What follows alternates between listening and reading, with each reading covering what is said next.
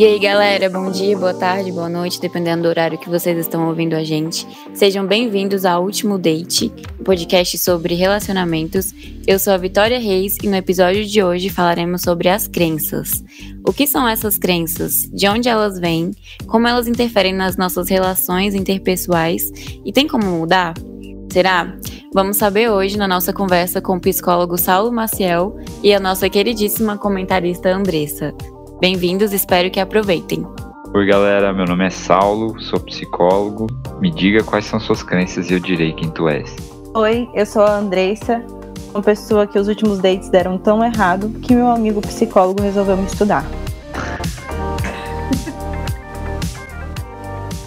É, então, nesse episódio falaremos sobre as crenças que nós temos sobre nós mesmos. E aí o Saulo vai começar explicando pra gente o que são essas crenças. É, então, antes da gente falar de crenças e, e, por que, que é tão importante falar de crenças, eu queria que a gente falasse sobre autoestima. Por quê? É isso a gente ouve muito, né? Autoestima atrapalhando no relacionamento, ajudando no relacionamento, atrapalhando a pessoa sair de um relacionamento abusivo ou de encontrar um bom relacionamento. Mas autoestima é um termo bem vago é muito difícil a gente pegar realmente um bom direcionamento com esse termo. Por isso eu trouxe essa ideia da gente falar de crenças centrais. Né? Já vou explicar sobre crenças centrais, mas queria que vocês me dessem algumas dicas aí como melhorar minha autoestima. Vocês já ouviram dicas assim na internet? Sim, várias dicas. Então mandem aí, falem aí mesmo.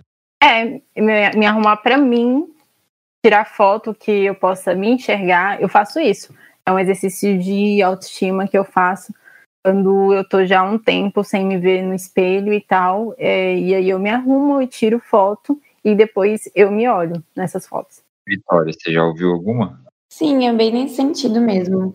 De nos arrumarmos, né? Colocar uma roupa, mesmo estando em casa, colocar uma roupa como se a gente fosse sair. Na quarentena tá acontecendo muito isso, né? Da gente ficar mais largado porque a gente tá em casa. Mas eu consegui fazer isso em um dia só dessa quarentena. Tipo, me arrumar e me fotografar e me olhar sem preconceito nenhum. Bacana, né? Isso faz diferença para algumas pessoas, é principalmente naquele momento, né? Ajuda a gente a se rever por algum momento, né? A gente se cuidar também já é um exercício de autoestima, né?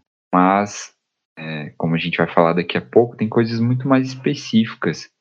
A forma como a gente se vê fazem mais diferença ainda no nosso comportamento nos relacionamentos. Sim, é porque a gente, como não é especialista, a gente vê muito a autoestima às vezes como a aparência física, né? Mais do que questão de autoconhecimento mesmo. Não sei, às vezes a pessoa me elogia no que eu sou, tipo, ai, Andressa, você é uma pessoa foda, você é uma pessoa inteligente. Tá, meu filho, eu sei disso, mas assim, se você elogiar minha bunda, minha coxa, eu vou gostar. Apesar que eu não tenho, né? Mas então, assim, às vezes elogiar a aparência que parece algo muito fútil, para mim soa como mais efeito do que você elogiar quem eu sou, porque eu já sei quem eu sou. É, isso, é, isso pode ser bastante pessoal. De forma geral, inclusive, há uma tendência a voltar a estima das mulheres. Não sei se vocês vão concordar comigo, quero ouvir a opinião de vocês, mais relacionada à aparência. Então, um estudo mostrando que maioria das descrições das mulheres nos livros, na, na literatura, são de aparência, e não ali da, de alguma questão da personalidade ou algo assim. Em filmes também. Temos aí Crepúsculo, Bela, sem personalidade nenhuma, sem graça, e um vampiro milenário se apaixona por ela. Sim, e eu percebo isso muito quando eu apresento minha namorada, Carol, né? O comentário depois, né, que a pessoa vem falar sobre ela, geralmente é, ela é muito bonita pessoa tá bem intencionada, é claro, e tá sendo muito gentil, mas ela foi direcionada para esse tipo de comentário, né? Ao longo da vida a gente é direcionado para esse tipo de comentário relacionado à aparência das mulheres. Isso acontece com os homens também, é claro, né? Mas eu percebo essa tendência e esses estudos também indicam essa tendência, principalmente com as mulheres.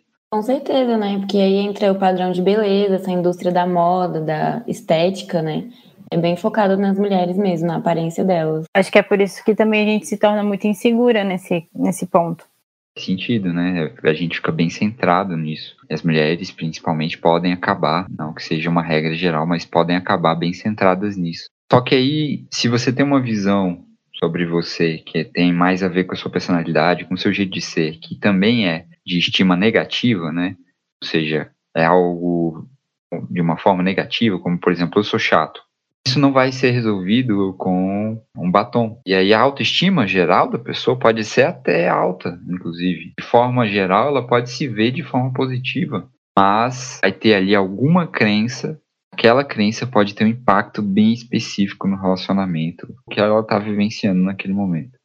Então vamos lá, vamos finalmente falar sobre crenças centrais. Qual é a ideia desse, desse termo aí, crenças centrais? Quando a gente está crescendo, quando a gente está se desenvolvendo no mundo, a gente começa a criar ideias de como o mundo funciona, como as relações humanas funcionam, as pessoas gostam de sorrir, coisas simples mesmo, né? E também é, como o mundo funciona e nós mesmos funcionamos. Ah, eu sou engraçado, eu sou tímido. Então a gente vai criando essas ideias. A gente chama de crenças centrais, as crenças fundamentais daquele indivíduo sobre o mundo, sobre as relações, sobre ele.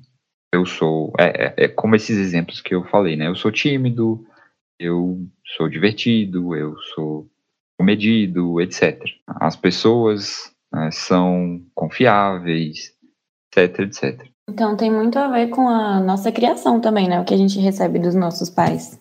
Sim, nossa, muito a ver mesmo.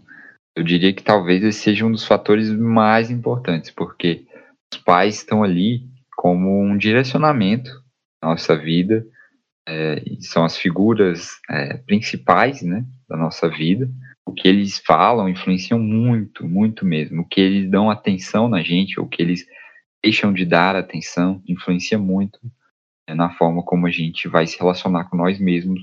Acho que a gente pode centrar isso nessas crenças centrais, né? E muitas vezes a gente compensa isso no, no outro, né? Em quem a gente está se relacionando. Sim, nossa, eu vou pegar isso para a gente entrar no gancho aí de pegar algumas crenças específicas, porque tem algumas crenças que na prática clínica, né, na terapia, a gente vê claramente como maiores influenciadores é, dos relacionamentos, digamos assim, né, do comportamento no relacionamento. Você tem algum exemplo? Vocês têm algum exemplo assim? Vocês lembrem alguém ou de, de uma história? Então, eu conheci uma vez uma pessoa, né, que eu estava me envolvendo, e aí ele não tinha muita atenção dos pais, eram pais muito ausentes, né? Então eu percebi que ele, é, ele se tornou uma pessoa muito carente de atenção mesmo. Então eu ficava me cobrando muito é, esse tipo de. É, ficava me cobrando muito nessa relação, né? Essa atenção toda, acabava me prendendo, às vezes ficava, eu ficava um pouco sobrecarregada. Esse é um exemplo que eu tenho, né? Na minha Entendi, vida. É, faz sentido. As necessidades emocionais que a gente não tem atendidas muitas vezes a gente tenta achar alguma estratégia para lidar com isso ao longo da vida, né? É, não necessariamente isso gera uma crença, a gente não, não, necessariamente vai saber qual a crença dele, inclusive, é, principalmente sem avaliar, né, junto a ele. Mas algumas crenças geram esse tipo de comportamento e cobrar bastante a atenção. São crenças, principalmente crenças de valor. Eu não tenho valor é uma crença, sim. Então, é que vocês imaginem que vocês sintam. Novamente, não estou dizendo que no caso dessa pessoa ele sentir assim, tá? Uhum. Mas imaginem que vocês se sintam sem valor. Vocês não têm valor para as pessoas. É algo muito ruim de sentir. Realmente, Sim. se essa é crença nuclear de alguém, só de falar isso, na, ela falar isso, né? Dela falar, eu não tenho valor, ela se emociona. Essa crença estiver ativada é algo que a gente não quer sentir. Então, o que, que acontece? Para a gente não sentir, a gente busca, de alguma forma, tentar provar que isso não é verdade. Então, em situações, a gente acha que julga o nosso valor, como por exemplo num relacionamento íntimo, um relacionamento romântico, do tipo romântico, a gente tem as nossas ideias do que demonstra o outro dá valor a gente e o que, que demonstra que ele não dá valor a gente. A atenção pode ser uma dessas demonstrações a gente realmente, né, é mais atento a quem a gente dá valor, né? É natural. Ou não, né? Depende muito é, do tipo de pessoa, mas isso, essa é, é uma tendência nossa, né? Então, essa pessoa pode ficar hiper focada nisso. O quanto você está dando atenção a ele. E qualquer situação onde você não dê essa atenção, ele pode ir para o extremo oposto da interpretação e olha só, olha só como essa pessoa não me dá valor. E aí ele se sente mal para acabar com esse sentimento, ele tenta alguma estratégia, seja terminar o relacionamento, seja evitar relacionamentos, seja te punir para que você vá lá e faça o que ele quer, né? O que ele deseja, o que vai trazer bons sentimentos a ele, não maus sentimentos, é, sentimentos ruins. Chantagem emocional, né? Essas coisas assim. Isso, isso. Ele vai tentar de alguma forma, muitas vezes, na maioria das vezes, inconscientemente. Ou seja, sem planejar conscientemente, sem colocar ali, ah, eu vou fazer isso por isso. Ele vai tentar fazer com que você prove para ele que aquela crença dele não é verdadeira. A gente tá falando muito de relacionamento amoroso, mas isso também vale em amizades, né? Sim, nossa. Quando eu estava estudando sobre o tema, eu vi um exemplo de um jantar que, entre amigos que foi desmarcado e foi desmarcado em cima da hora e cada pessoa reagiu de uma maneira. Uma pessoa reagiu com raiva de nossa, fulano desmarcou em cima da hora, que saco, isso não se faz. E aí depois até rolou uma punição de não falar mais com o um amigo. O outro que era mais ansioso ficou preocupado de meu Deus, o que, que aconteceu? Deve ter acontecido alguma coisa para ele desmarcar, e aí ele tentou ligar e tudo mais. O outro já estava mais cansado, então ele teve até uma sensação de alívio de nossa, ainda bem que desmarcou esse, esse rolê.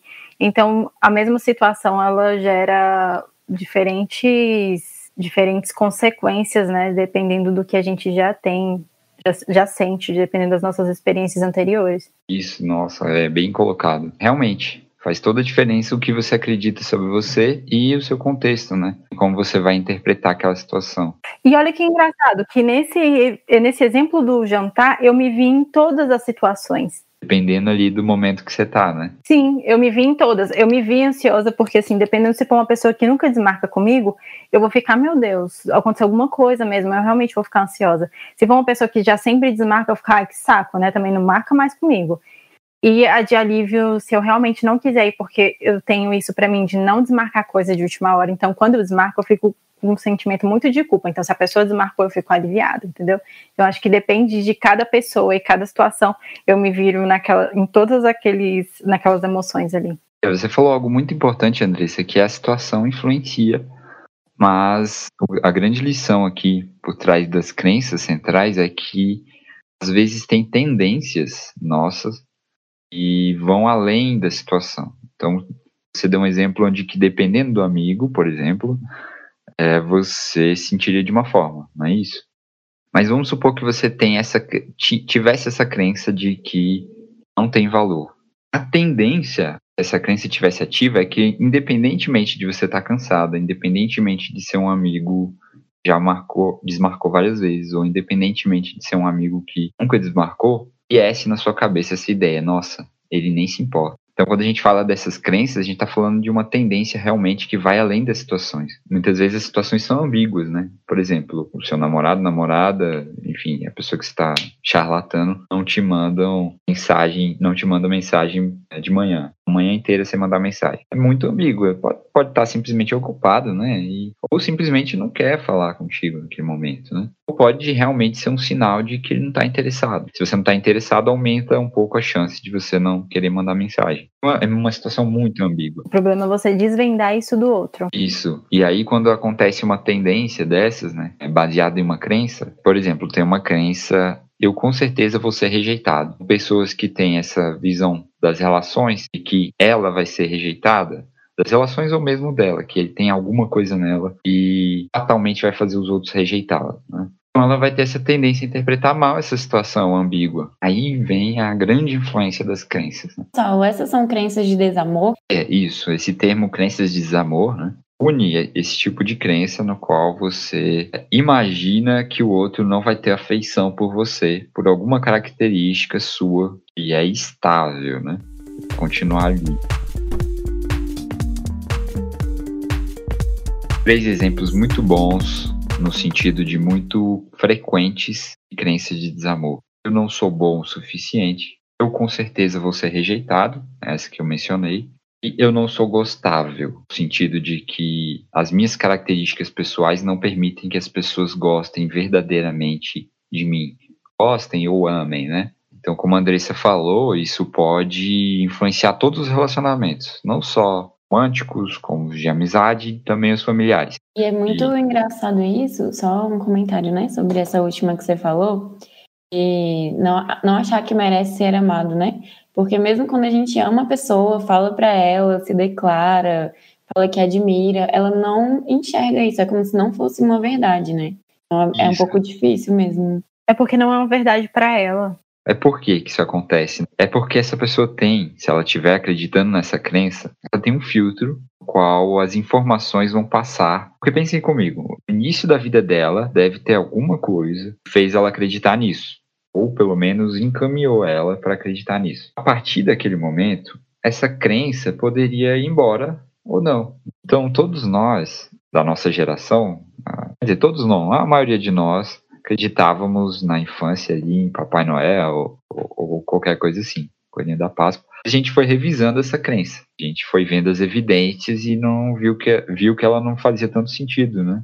E aí o que acontece? Essa crença eu não sou gostável, que é uma crença bem marcante, bem generalizada, bem intensa, ter sobrevivido, é tido algum mecanismo para ela sobreviver, né? Então, ela, geralmente essas crenças selecionaram evidências longo da vida. Por exemplo, não acreditando que não sou gostável, que as pessoas não vão gostar de mim por, por causa dessas minhas características. Eu sou chato, por exemplo, eu sou chato, acredito nisso. Eu sou chato, então as pessoas não vão gostar de mim. Então, ao longo da minha vida, eu vou observando todas as vezes que as pessoas me chamam de chato ou é, que eu implico as pessoas e elas realmente reclamam. E eu vou adicionando isso àquela crença. Ela vai ficando forte, vai ficando, vai crescendo. Todas as vezes que as pessoas parecem gostar da minha companhia, eu descarto isso. Eu falo, ah, mas é porque ela estava bebendo, ah, ela tá, tá tendo pena de mim, ou é, às vezes eu sou engraçado, mas de modo geral eu sou chato. Então, eu vou desqualificando essas, essas evidências ao longo da vida, vou desqualificando esses acontecimentos e eu vou chegando a uma única conclusão, que eu realmente sou chato. Faz sentido? Faz total. Eu sou muito assim. Eu já percebi que eu tenho muito mais facilidade de inter, internalizar críticas do que elogios. E, e aí, quando, sei lá, eu monto uma aula. Gente, eu sou professora, tá? Então, quando eu monto uma aula que os alunos gostam e eles dão um feedback positivo, eu meio que penso assim: ah, não foi mais que minha obrigação de ter feito isso. Agora, quando eu monto alguma coisa que eu já não gostei, e aí um aluno só fala que não tá bom eu fico, nossa senhora, que tá horrível e tal. E eu descarto totalmente aquele trabalho, mesmo que todos os outros estejam dando um feedback positivo, eu descarto aquele trabalho só porque um falou que não gostou. E eu vou muito atrás de saber o porquê ele não gostou. E, e aí, tudo que eu faço que tenha uma criticazinha, eu já acho que tá tudo muito ruim. Ou seja, essa crítica é, pesa mais nesse filtro seu, né? Sim, eu sempre acho que as pessoas estão elogiando porque ou gostam de mim, ou estão sendo simpática, ou ah, esse aí tá bom, sabe? Tipo. Uhum. Exatamente, exatamente. Então, nesse exemplo da, que a Vitória deu, talvez passe pela cabeça desse rapaz a mesma coisa, né? nos momentos que a Vitória estava é, dando atenção a ele, ele passavam coisas como essa que a Andressa mencionou, né? De ah, tá sendo simpática ali aqui agora. Não tá demonstrando necessariamente que gosta de mim ou que eu tenho valor. Nos outros momentos, aquele chamava mais atenção. É, e olha só, eu tenho muito isso de saber que as pessoas, eu sou que eu sou uma pessoa agradável e que as pessoas gostam de mim. Então, muitas vezes eu não valido as coisas que eu faço por isso. Então, assim, é, eu trabalhava com uma turminha um projeto literário. Então eu levava os livros e eu já estava assim, ai ah, gente, para mim não tem mais o senso crítico deles, tanto faz o que eu vou trazer porque eles gostam de mim. Então eu fico muito nessa de criticar o que eu faço, mas eu sei que eu tenho um elogio porque eu sei que eu sou agradável, digamos assim. Uhum, é, a gente vai compensando, né, essas crenças, uhum. mas isso te impede de testar a crença que deixa você um pouco mal, né? Não que a gente não possa ter crenças que deixam a gente mal. Né? Então, eu posso ter a crença lá, ah, minha voz é ruim, e pode ser uma, é uma crença que, se você pegar a média das vozes, a maioria das pessoas vai achar sua voz estranha, mas vai ter, claro, gente que vai achar sua voz especialmente interessante. Né? Há um tempo atrás, eu jamais faria um podcast. É, eu também não gosto da minha voz gravada quando eu ouço, né? Mas eu acho que isso é um estranhamento bastante natural, porque é diferente, né? A voz que a gente Quando eu era criança, eu já tinha essa voz que eu tenho hoje. As pessoas viam eu criança e falavam, nossa, a voz dessa menina é grossa. Falavam na minha cara, gente. Gente, esse é o tipo de coisa que, que vai criando crenças, né? Eu abri a ah. boca e as pessoas, nossa, ela fala assim. Por que, que a voz dela assim? Mas eu já tinha meio que essa voz quando eu era criança. E assim, eu sou uma pessoa, né, pequena. E aí eu fui tendo esse estranhamento com a minha voz sempre. E aí, quando eu cheguei na fase adulta, que eu entendi que minha voz não era estranha, minha voz já estava ok. E que, né, tudo bem. Mas... Você revisou essa crença, você está dando Foi, um exemplo de uma crença que você revisou, excelente. É, mas até, mas na adolescência mesmo eu já ficava, ah não, essa minha voz não é boa. E eu tinha muita vergonha de falar. Ah, isso, ou seja, essas crenças têm um impacto no nosso dia a dia.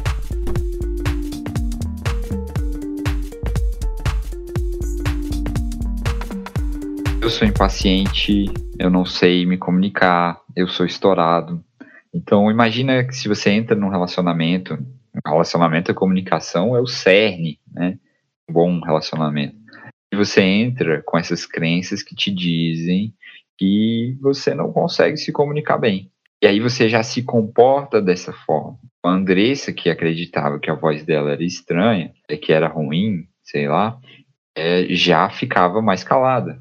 A pessoa que não acredita que tem as habilidades de se comunicar também vai ficar mais calada, vai ficar mais na dela ou vai se permitir estourar e ser impaciente porque acredita que é assim mesmo. Pode ter até um fundo, isso é muito interessante, né? Porque pode ter um fundo ali de verdade. Por exemplo, você disse que a sua voz é, se desenvolveu muito rápido, então ficou atípico da sua idade, né? Então, um... não foi isso? Uhum. Eu adoro essa palavra então, atípico. É, foi atípico no sentido de que é, não era o comum a criança da cidade. Daí você colocou aí um tom de que isso seria ruim, né? Ou outras pessoas te colocaram esse tom de que seria ruim. Não tinha esse esse contexto. Realmente, uma pessoa que tem essa crença, eu sou impaciente ou eu sou estourado, pode realmente ter um temperamento mais acalorado. Eu, pessoalmente, por exemplo, sempre fui uma pessoa um pouco mais agressiva. Tenho uma tendência mais agressiva que eu trabalhei ao longo dos anos. Hoje, é, quem interage comigo até estranha quando eu falo isso. a Vitória nunca chegou a me conhecer, a você já me conhece há muito tempo, mas a Vitória nunca chegou a conhecer esse lado meu mais agressivo porque eu trabalhei muito nisso, né? Mas eu só trabalhei nisso porque eu me permiti conversar, porque eu me permiti é, treinar outras habilidades. Se a pessoa não se permite treinar outras habilidades de relacionamento, a pessoa evita relacionamentos por causa das crenças que ela tem sobre si mesma, então ela nunca pode desenvolver aquele contexto que realmente pode ter dado um empurrãozinho para ela acreditar naquela crença. Ela pode até fazer com que essa crença seja verdadeira. Eu sou uhum. impaciente. Beleza, se eu ajo assim, não dou espaço para reflexão, não dou espaço para que eu me desenvolva de outra forma, então realmente eu posso me tornar uma pessoa, em comparação às outras pessoas, um pouco mais impaciente. Né? Entendi. Então, isso é o revisar as, as crenças, né? É, revisar as crenças é você olhar é, ao longo da sua vida se você está desqualificando as evidências é, contra e a favor daquela crença. Né? Isso seria também, na verdade, na verdade, isso seria é, você se permitir se desenvolver apesar das suas crenças iniciais. Né? E dá para fazer com qualquer crença que nós tenhamos, então, né? Porque a gente sempre consegue mudar se trabalhar, né?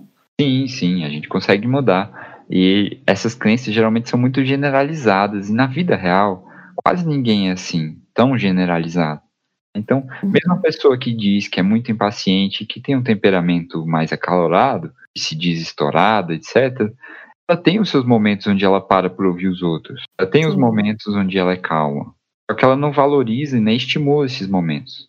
E ela fica centrada nessa ideia de que ela é estourada ou impaciente. Mas isso também vem em crenças é, mais subjetivas, né? como eu não sou gostável, né? Que a gente comentou ou como é, eu não tenho valor. Porque olha só, você se acha chato, por exemplo. mas quer que os outros mostrem que você não é chato. Ou quer sentir a segurança de que você vai dizer os momentos onde você é chato, não os outros. Então você vai lá e constantemente implica os outros. É estranho, né? Você não gosta dessa noção de que é chato, mas você acaba indo aos outros e implicando os outros, chateando, falando coisas é, que você sabe que vai gerar um sentimento negativo nos outros.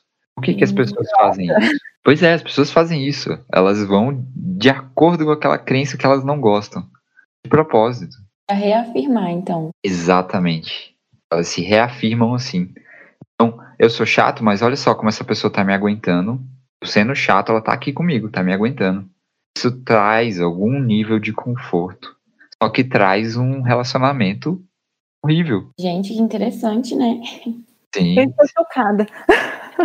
E ao mesmo tempo, ela vai pegar aquilo ali como evidência de que ela é chata, né? Que ela realmente tá incomodando o outro ali. Oh, mas por que ela precisa dessa validação de que ela é chata? Uma coisa que ela não gosta, né? Tipo, é, ela não gosta.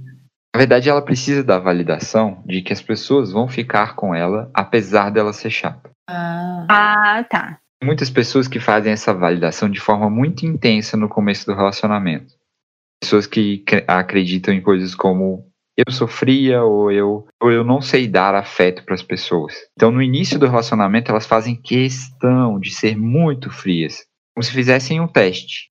E como que isso seria numa forma mais de, de estética? Estética? Ah, a estética vem para naquele mecanismo que a gente conversou no início. Né? A autoestima, ela é ela pode ser composta por todas essas crenças que a gente tem. Né? Uhum. É composta por essas crenças, pela autoimagem, que é, é essa visão que a gente tem de si, é mais é, corporal, né? Autoimagem muito voltada para a estética. Então, como o todo ali, vamos supor que é uma laranja, que tem vários pedaços, essa laranja um pedaço das, dos conceitos que a gente tem sobre si mesmo, por exemplo, eu sou gostável, eu sou divertido ou não, é um pedaço da autoimagem, um pedaço da autocompetência, sua capacidade de fazer as coisas, né? E aí a pessoa tá com um lado podre, digamos assim, um pedaço que tá ruim, tá amargo, aliás, vamos colocar amargo, tá azedo, que é ela tem uma crença, por exemplo, eu não tenho valor, eu não sou gostável.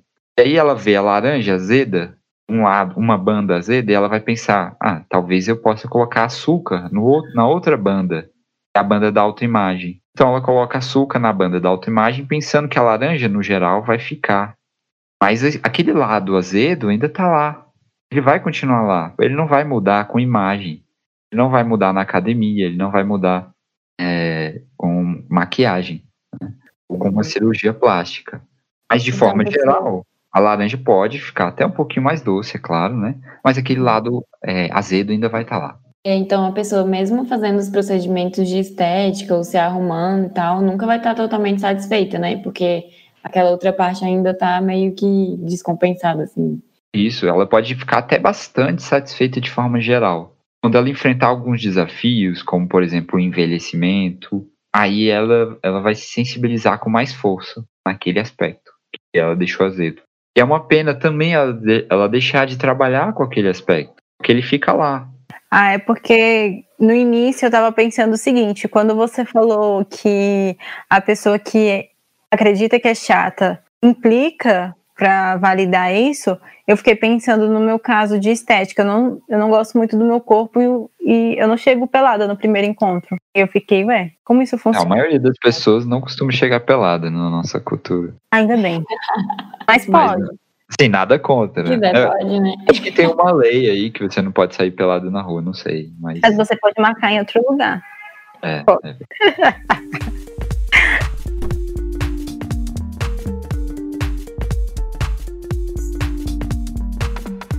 Geralmente tem três formas da gente lidar com uma crença. Eu posso evitar a situação que vai ativar aquela minha crença. Por exemplo, eu tenho a crença, eu com certeza vou ser rejeitado. Então eu nem vou é, tentar nada com ninguém. Uhum. É, eu, eu vou. Qualquer interação que eu tiver, eu já vou deixar claro que não vai rolar ou que eu vou me sabotar para que aquilo ali não aconteça. Então eu acho que é mais comum quando você já tomou alguns foras, não? Quando Depende você pessoas que já vêm com essa, com essa crença de que tem algo estranho nelas e que com certeza elas vão ser rejeitadas. Hum, De forma geral, elas têm essa expectativa que em algum momento as pessoas vão rejeitar umas às outras, né?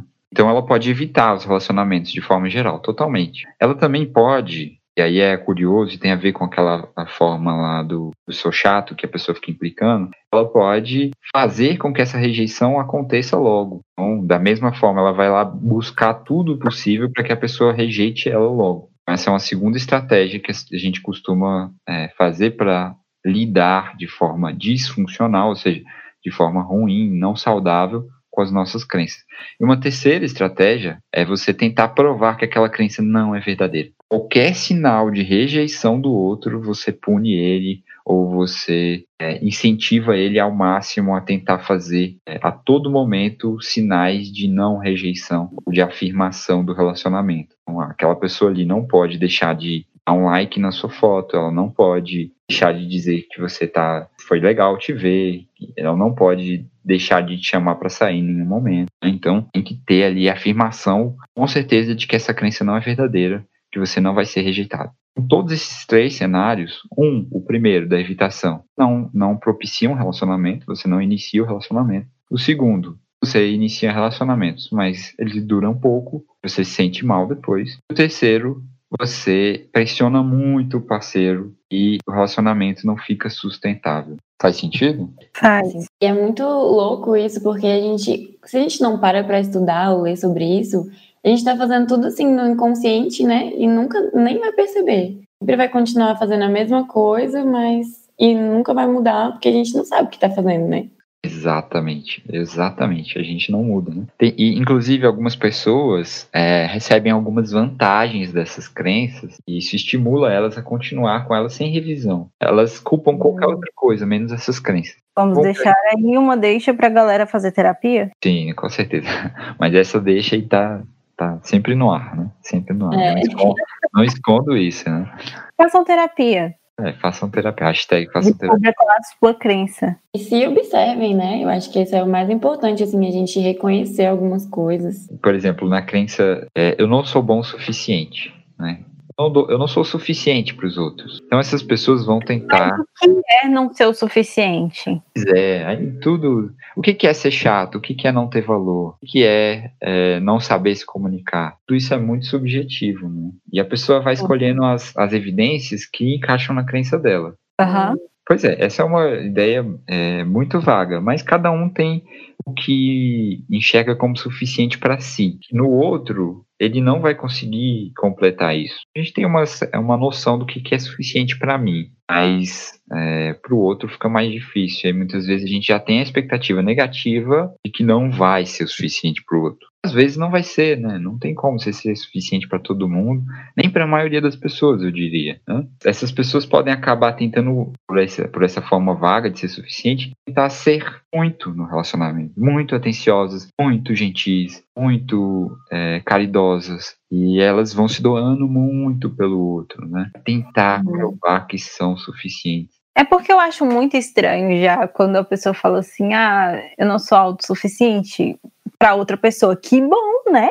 Porque se Isso. você for 100% tudo na vida da outra pessoa, meu Deus, temos aí um relacionamento tóxico já. É, você, essa ideia de você completar outra pessoa realmente é, tem algumas desvantagens, né? Tem gente que, que consegue ter o relacionamento da forma como deseja, assim, né? E essa ideia de você se doar demais ao outro pode fazer com que as coisas fiquem descompensadas, né? E aí o que acontece é que você começa a ter uma expectativa do outro é, muito grande, muito atento ao que o outro vai fazer de volta para você, só que isso não, não, não necessariamente vai acontecer.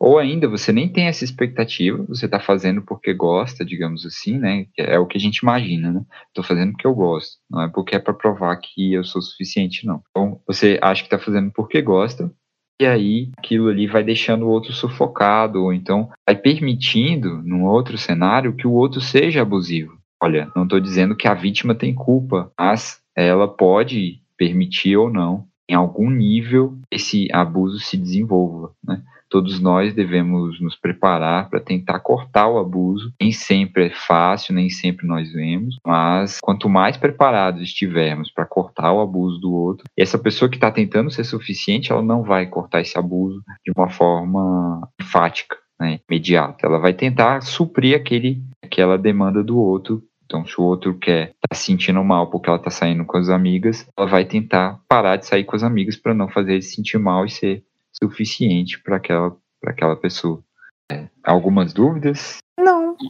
É, acho que ficou bem explicado. Claro. Ah, que ótimo. É, esse assunto é muito interessante porque, em vez de falar autoestima como uma forma geral e até incentivar a autoimagem, né, uma melhor autoimagem, como por exemplo o autocuidado com a aparência, que, que pode ser bastante importante para algumas pessoas, para muitas pessoas, vai além, né? Tá falando especificamente ali Claro que ouvindo um podcast é muito difícil você saber que crença você tem, mas é possível você descobrir quais crenças te atrapalham nos uhum. relacionamentos e isso ir direto na fonte, né? Em trabalhar essa crença. Nossa, com certeza, porque eu tô aqui mesmo pensando em várias coisas que eu já fiz, hoje não faço mais, ou ainda faço, entendeu?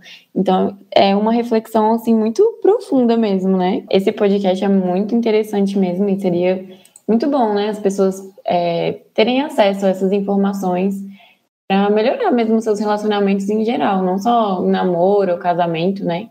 Mas amizade, na família.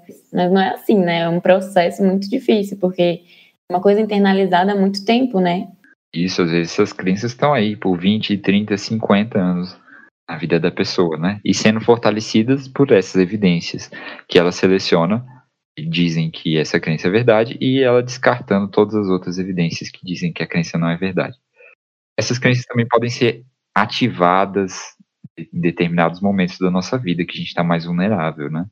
Então a gente pode não acreditar em algumas delas hoje, mas em algum momento a gente voltar a acreditar um pouco mais e depois um pouco mais e por aí vai.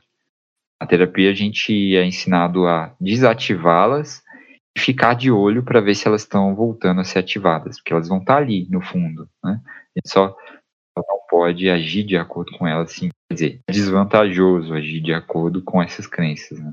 Se elas forem distorcidas, né, como eu falei. É, e aí, então, na terapia tem várias técnicas, né, que ensinam para os pacientes para lidar com isso? Isso, é. Pode ser esse tema aí desse, desse podcast que a gente pode fazer, se vocês gostarem Deixem aí os comentários no nosso e-mail. Tô tão reflexiva que eu acho que vou ter que pagar essa terapia aqui pro Saulo. É. Então, terapia tem confidencialidade. A gente não poderia passar o feedback, o, o podcast, né? Então, dependendo do dinheiro que vocês quiserem passar. Ah. Nossa, gente, a conversa foi ótima. Deu para aprender muitas coisas novas. Se vocês têm alguma dúvida, alguma sugestão, alguma crítica, podem mandar no nosso e-mail, o ultimodate.gmail.com, que a gente responde e até o próximo episódio.